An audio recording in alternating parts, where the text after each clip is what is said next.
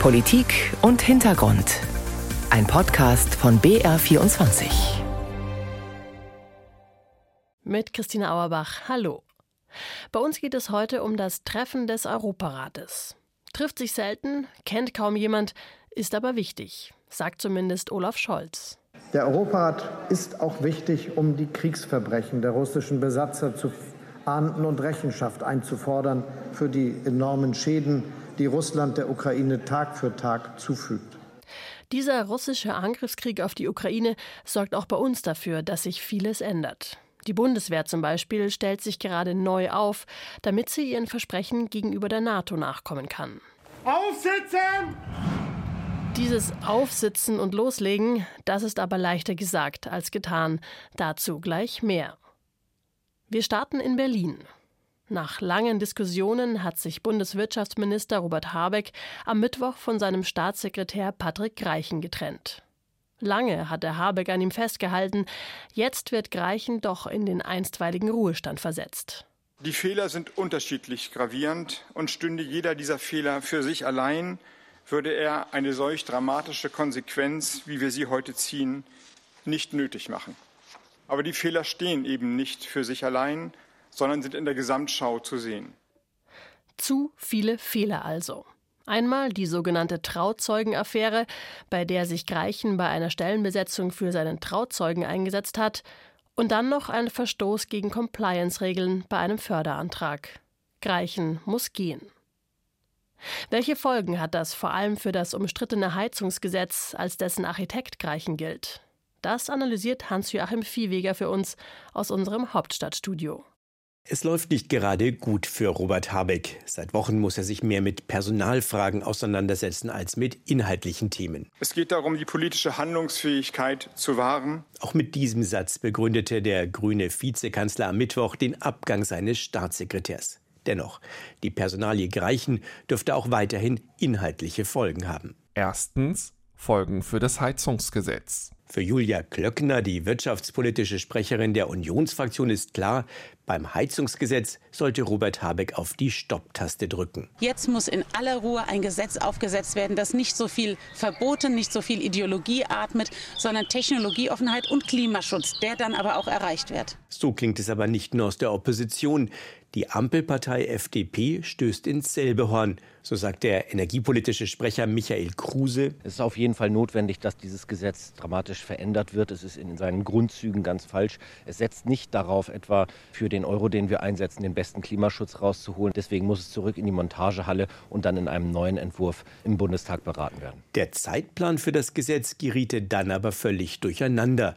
Andreas Audretsch vom grünen Koalitionspartner widerspricht klar. Vor dem Sommer wird es einen Beschluss über das Gebäudeenergiegesetz im Deutschen Bundestag geben. Das aber deutet schon an, auch nach dem Abgang von Patrick Greichen wird es in der Koalition nicht harmonischer. Zweitens Folgen für die Ampel. Neue Vorhaltungen machen die Runde. Für alle in der Ampel und auch für die FDP-Fraktion wird wichtig sein, Verlässlichkeit auch zu demonstrieren. Ist man regierungsfähig oder ist man das nicht? So die Mahnung von Grünen Fraktionsvize Audretsch in Richtung der Liberalen. Auch die SPD-Energiepolitikerin Nina Scheer erhofft sich baldige Beschlüsse, sagt aber zum Zeitplan. Er ist dann gefährdet, wenn es zu keiner Einigung kommt bezüglich der Inhalte. Und bislang liegen SPD, Grüne und FDP beim Heizungsgesetz noch weit auseinander. Wobei gerade auch von den Sozialdemokraten zuletzt viele kritische Anfragen in Richtung Habeck kamen.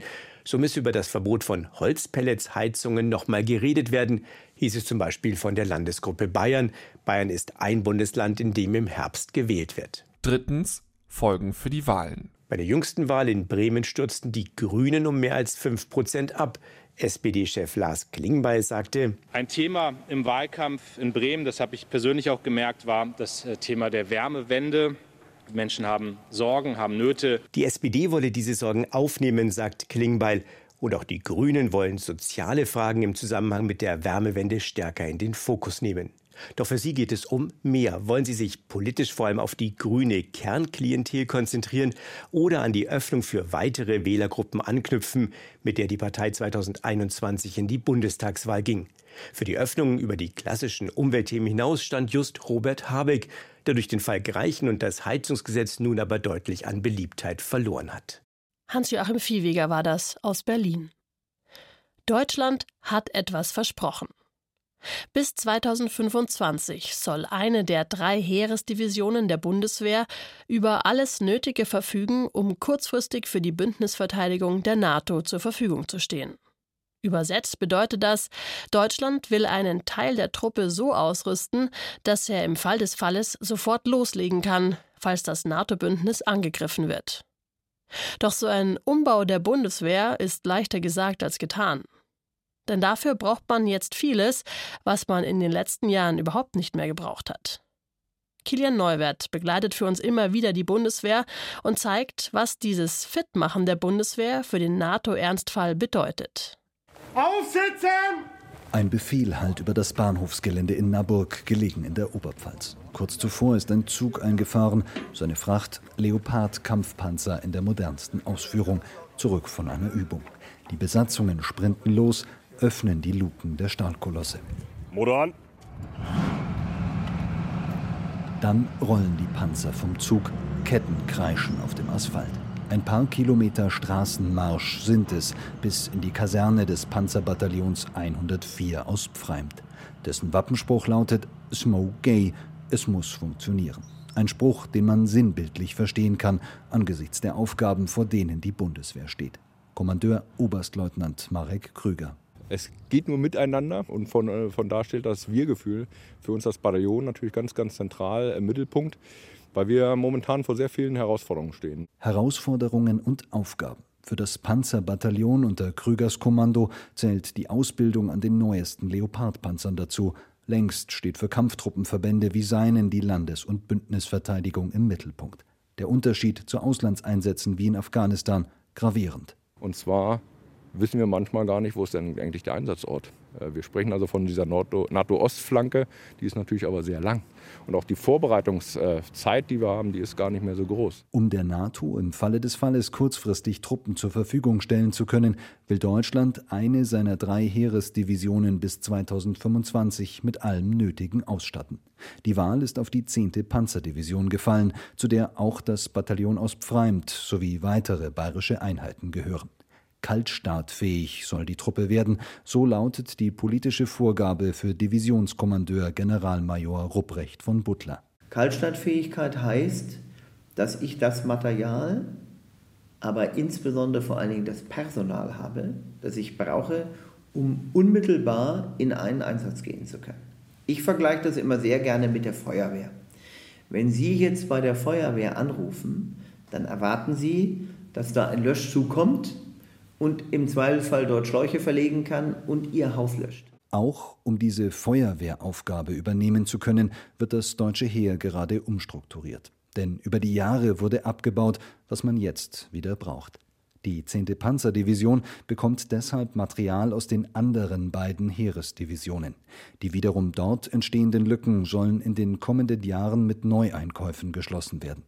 Doch bis seine Division wirklich komplett ausgestattet ist, dauert es noch, räumt Generalmajor von Butler ein. Nicht zuletzt deshalb, weil der Zeitplan straff ist. Vor Beginn des Ukraine-Krieges galt noch 2027 als Zielmarke der Politik. Nun hat die Truppe zwei Jahre weniger Zeit. Trotzdem ist zumindest der Kommandeur optimistisch. Natürlich ist das ambitioniert und wir werden am 01.01.25 vermutlich noch nicht alles haben. Aber ich gebe Ihnen da auch noch mal ein Beispiel. Wenn dann zu dieser Division dort knapp 20.000 Soldatinnen und Soldaten gehören, mit ihrem Material, und jetzt sind von denen schon komplett einsatzfähig und auch komplett ausgerüstet 17.500. Nur mal als fiktives Beispiel. Ist das dann nichts? Na klar steht da eine Division.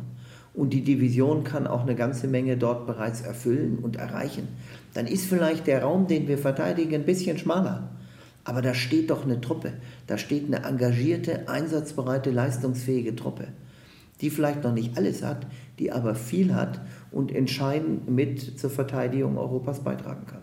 Die ganz großen Baustellen auf dem Weg zur Division 25, das sind derzeit etwa die Munitionsbestände, die geschrumpfte Artillerie, aber vor allem auch die Heeresflugabwehr für den Schutz von Kampftruppen am Boden. In einer Form, die den Namen verdient, gibt es sie nicht mehr. Die Heeresflugabwehr galt ab etwa 2011 als obsolet, im Zuge der Ausrichtung der Bundeswehr auf Auslandseinsätze. Es gab für die Soldaten kaum Bedrohung in Form von Kampfhubschraubern, Flugzeugen oder auch Drohnen, und es musste gespart werden. Das sagt die Verteidigungspolitik-Expertin Claudia Major von der Stiftung Wissenschaft und Politik in Berlin. Und dann hat die Bundeswehr natürlich diese Vorgaben auch umgesetzt und hat beispielsweise das schwere Gerät, von dem wir jetzt im Rahmen des Ukraine-Krieges so viel reden, konsequent abgeschafft. Also wir müssen auch sagen, dass natürlich die Bundeswehr das macht, was ihr politisch vorgegeben wird. Im Verteidigungsministerium scheint man das Defizit inzwischen erkannt zu haben. Die Aufstellung neuer Heeresflugabwehrverbände ist im Gespräch. Mögliche Standorte in Bayern sind dabei nicht ausgeschlossen. Viel Wissen ist aber in den letzten Jahren verloren gegangen, warnen Kreise hochrangiger Heeresoffiziere. Auflösen gehe schnell, neu aufbauen, das dauere eben und koste viel. In der 10. Panzerdivision bringen Niederländer im Moment entsprechende Fähigkeiten ein. Erst kürzlich wurden sie in den Verband integriert, auf dem Weg zur Division 25. Für den Moment ist das aus der Perspektive von Beobachtern ein Anfang im Kleinen. Im Großen gilt vermutlich wieder der Wappenspruch des Oberpfälzer Panzerbataillons A Smoke Gay, frei aus dem Dialekt übersetzt, irgendwie muss es funktionieren. Kilian Neuwert war das über das Projekt Division 25 der Bundeswehr. Ja, irgendwie muss es funktionieren, auch wenn man noch gar nicht so genau weiß, wie. Das, so kommt es mir manchmal vor, gilt auch bei der großen Frage, die hinter all dem im Moment steht. Wie kann man Putin stoppen? Wie seinen Angriffskrieg auf die Ukraine beenden? Aber was passiert eigentlich dann, wenn der Krieg aufhört? Wie können zum Beispiel russische Kriegsverbrechen in der Ukraine belegt und verfolgt werden? Putin und die, die sie vor Ort ausgeführt haben, verurteilt werden? Geht das überhaupt? Um diese Fragen unter anderem ging es beim Treffen des Europarates in Island. Ein Gremium, das kaum bekannt ist und in seiner 70-jährigen Geschichte nun erst zum vierten Mal zusammengekommen ist. 46 Mitgliedstaaten sind im Europarat. Er ist, anders als sein Name vermuten lässt, unabhängig von der EU und will für die Einhaltung der Menschenrechte sorgen. Zentrales Thema bei diesem Treffen war deshalb der Aufbau eines Schadensregisters für russische Kriegsverbrechen in der Ukraine. Was das sein soll, das berichtet Georg Schwarte. Der Kanzler nimmt hier in Island kein Blatt vor den Mund. Russland gehört seit dem Ukraine-Krieg nicht mehr zum Europarat, aber dieses Russland von Wladimir Putin, so Scholz, habe die Bedeutung des Rates unfreiwillig erhöht. Dieser Gipfel von Reykjavik zeigt eindeutig, dass Putin mit seinem Kalkül gescheitert ist. Er wollte Europa spalten und hat das Gegenteil erreicht. Wir stehen in Europa enger zusammen als je zuvor. Das ist unsere gemeinsame Botschaft aus Reykjavik. Zweite Botschaft. Europa will Russland zur Rechenschaft ziehen, nicht heute, aber irgendwann. Und dazu haben sich die 46 Mitgliedstaaten mehrheitlich für die Gründung eines Schadensregisters ausgesprochen. Alle Länder, vor allem die Ukrainer, sollen dort alle Verwüstungen, alle Zerstörungen melden können. 35.000 solche Fälle seien bereits registriert. Zerstörte Fabriken, Krankenhäuser, Brücken, Kraftwerke. Das Register mit Sitz in Kiew und Den Haag soll helfen, später eine Entschädigung zu erleichtern Scholz schiebt allerdings ein Aber hinterher. Das Schadensregister ist ein Register. Das ist ziemlich viel, aber genau das und das löst nicht die Frage, wie es dann zur Begleichung der Schäden kommt. Aber wenn man es nicht hat, kann das nicht geschehen. Auf 600 Milliarden Euro schätzt die EU-Kommission schon jetzt die Kosten. Der Wiederaufbau, sagt Scholz, eine Mammutaufgabe für die Welt, dem einstigen Marshallplan vergleichbar. Es wird die ganze Weltgemeinschaft und wir als Teil dabei helfen müssen, dass die Ukraine äh, wieder aufgebaut werden kann. Es sind ja doch sehr erhebliche Schäden schon jetzt zu verzeichnen und umso länger der Krieg dauert, umso mehr wird es geben. Der Europarat für Scholz auch ein Vehikel, Kontakt zu den Gruppen zu halten, die in Russland Demokratie wollen, Frieden, Rechtsstaatlichkeit, Brücken bauen, sagt er. Klare Worte hier über den russischen Präsidenten. Russland hat äh, die Demokratie gewonnen und wieder verloren. Und dass die Demokratie in Russland zu Ende gegangen ist, dass äh, ein diktatorisches Regime sich dort etabliert hat, das hat sehr viel mit dem russischen Präsidenten zu tun. Und solange der an der Macht ist, sieht es im Moment schwierig aus mit einem Ende des Krieges in der Ukraine. Ein Schadensregister kann bei der Aufklärung und Verurteilung von russischen Kriegsverbrechen ein Anfang sein. Ob aber ein Staatschef wie Putin je vor einem Gericht stehen wird, das bleibt die Frage. Denn wie schwer es ist, Kriegsverbrechen vor Gericht zu bringen, sieht man auch an einem anderen Land Syrien. Syriens Machthaber Bashar al-Assad sitzt wieder fest im Sattel. Gerade nehmen ihn die Staaten der Arabischen Liga wieder in ihren Kreis auf. Botschaften eröffnen wieder, Handshakes auf roten Teppichen. Der erste Schritt hin zu einer Retablierung, obwohl Assad für Folter, Kriegsverbrechen, ja sogar Einsatz von Chemiewaffen gegen sein eigenes Volk verantwortlich gemacht wird. Wenn schon jemand wie Assad jetzt wieder hoffähig wird, welche Chancen haben da überhaupt noch Sachen wie Schadensregister oder internationale Gerichtsverfahren gegen Leute wie ihn und seine Helfer? Das diskutiere ich auch in unserem Podcast Ein Thema drei Köpfe, zu hören zum Beispiel in der ARD Audiothek und überall, wo es Podcasts gibt. Die beiden Syrien-Kennerinnen, die ich in ein Thema drei Köpfe zu Gast habe, haben mir vor allem auch beantwortet, was wir aus dem Fall Assad lernen können im Umgang mit Kriegsverbrechern und Despoten. Gibt im Moment ja weltweit immer mehr davon, anstatt weniger. Es lohnt sich also, diese Folge anzuhören, wenn man mehr über Diktatoren und Syrien im Speziellen wissen will. Am Ende von Politik und Hintergrund schauen wir noch einmal in die Ukraine. Ich finde Reportagen immer dann besonders stark, wenn ich durch kleine Geschichten die großen Zusammenhänge verstehe. Und das schafft Frederik Rother perfekt. Er war für uns am Kiewer Hauptbahnhof unterwegs. Eigentlich nur ein Bahnhof, aber eben ein Bahnhof mitten im Krieg. Ein früher Donnerstagmorgen am Kiewer Hauptbahnhof. In dem wuchtigen Bahnhofsgebäude aus der Sowjetzeit ist viel los. Menschen eilen zu den Gleisen oder sie warten darauf, dass ihre Angehörigen ankommen. Serhii steht auf Gleis 1. Er freut sich auf den Nachzug von der polnischen Grenze, in dem seine Frau und seine Tochter sitzen. Wir sehen uns jetzt das erste Mal in 13 Monaten und dann werden wir nach Hause zurückkehren. Zu Hause, das ist die ostukrainische Stadt Slawiansk, nicht weit von der Front.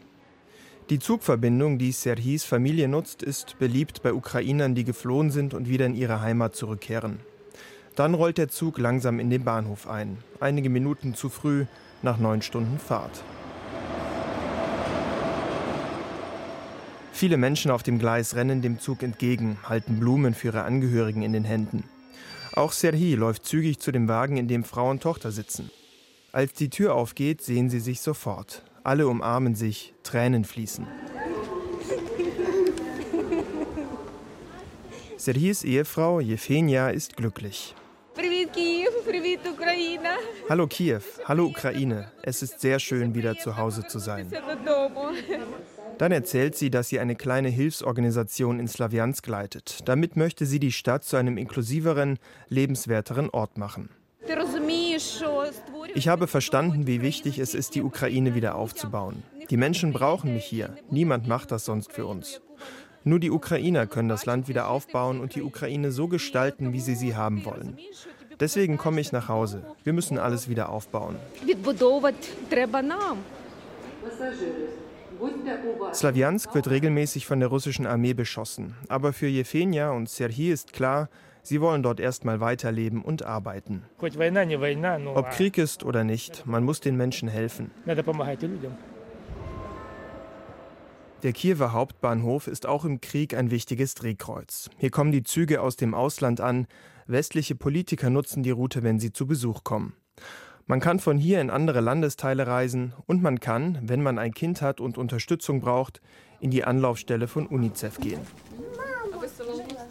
In einem großen Seitenflügel des Bahnhofsgebäudes betreibt das UN-Hilfswerk einen Kinderraum. Der ist warm und gemütlich, ausgestattet mit Teppichen und viel Spielzeug. Ein paar Mütter sind gekommen, ihre Babys krabbeln über den Boden, die älteren Kinder spielen Tischfußball, malen. Katja ist mit ihrem zweieinhalb Jahre alten Sohn hier. Sie wartet auf den Zug, der sie nach Alexandria bringt, in die Zentralukraine. Hier können wir uns ablenken, während wir warten. Es gibt Spielsachen für das Kind. Und die Mitarbeiter sind nett hier. Sie kümmern sich gut um meinen Sascha. Mein Sohn hat normalerweise Angst vor Fremden. Hier fühlt er sich direkt wohl. Es gibt einige Freiwillige, die sich um die Kinder kümmern. Studentin Angelina ist eine von ihnen. Sie erzählt, dass es das Angebot seit einigen Monaten gibt und gut angenommen wird. Wir sind eine Anlaufstelle für Kinder. Die können hierher kommen, psychologische und medizinische Hilfe erhalten, spielen. Wir haben auch einen Infopunkt für Kriegsflüchtlinge. Alle Kinder im Land leiden unter dem Krieg. Das hier ist der Versuch, einen sicheren Ort zu schaffen, irgendwie so, wie es früher mal war. Katja packt ihren Sohn wieder in warme Kleidung ein. Sie müssen los. Ihr Zug kommt gleich.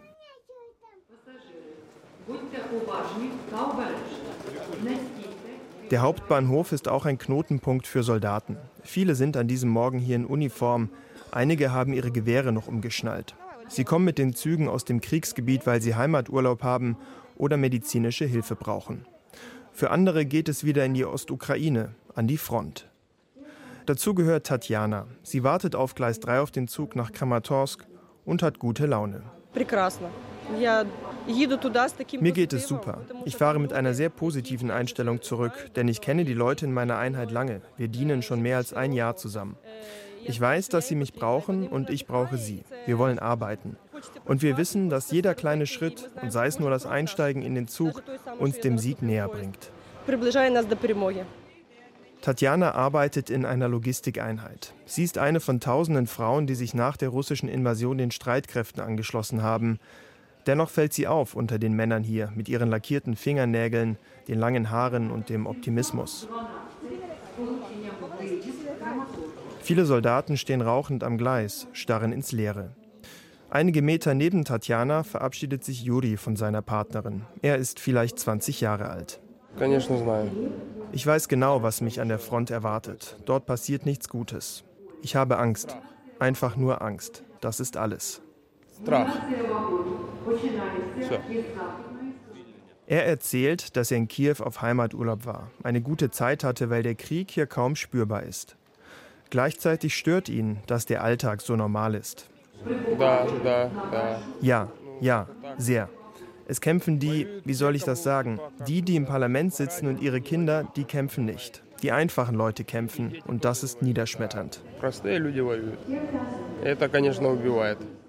Dann muss er einsteigen. Seine Partnerin wendet sich ab, ihr Gesicht ist verweint.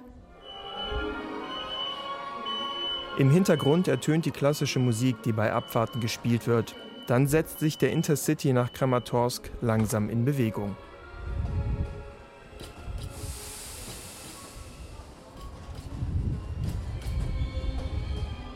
Frederik Rother mit seiner Reportage über den Kiewer Hauptbahnhof. Damit sind wir am Ende für heute. Wenn Sie mehr Politik und Hintergrund hören wollen, abonnieren Sie am besten unseren Podcast in der ARD Audiothek. Auf Wiederhören für heute, sagt Christina Auerbach.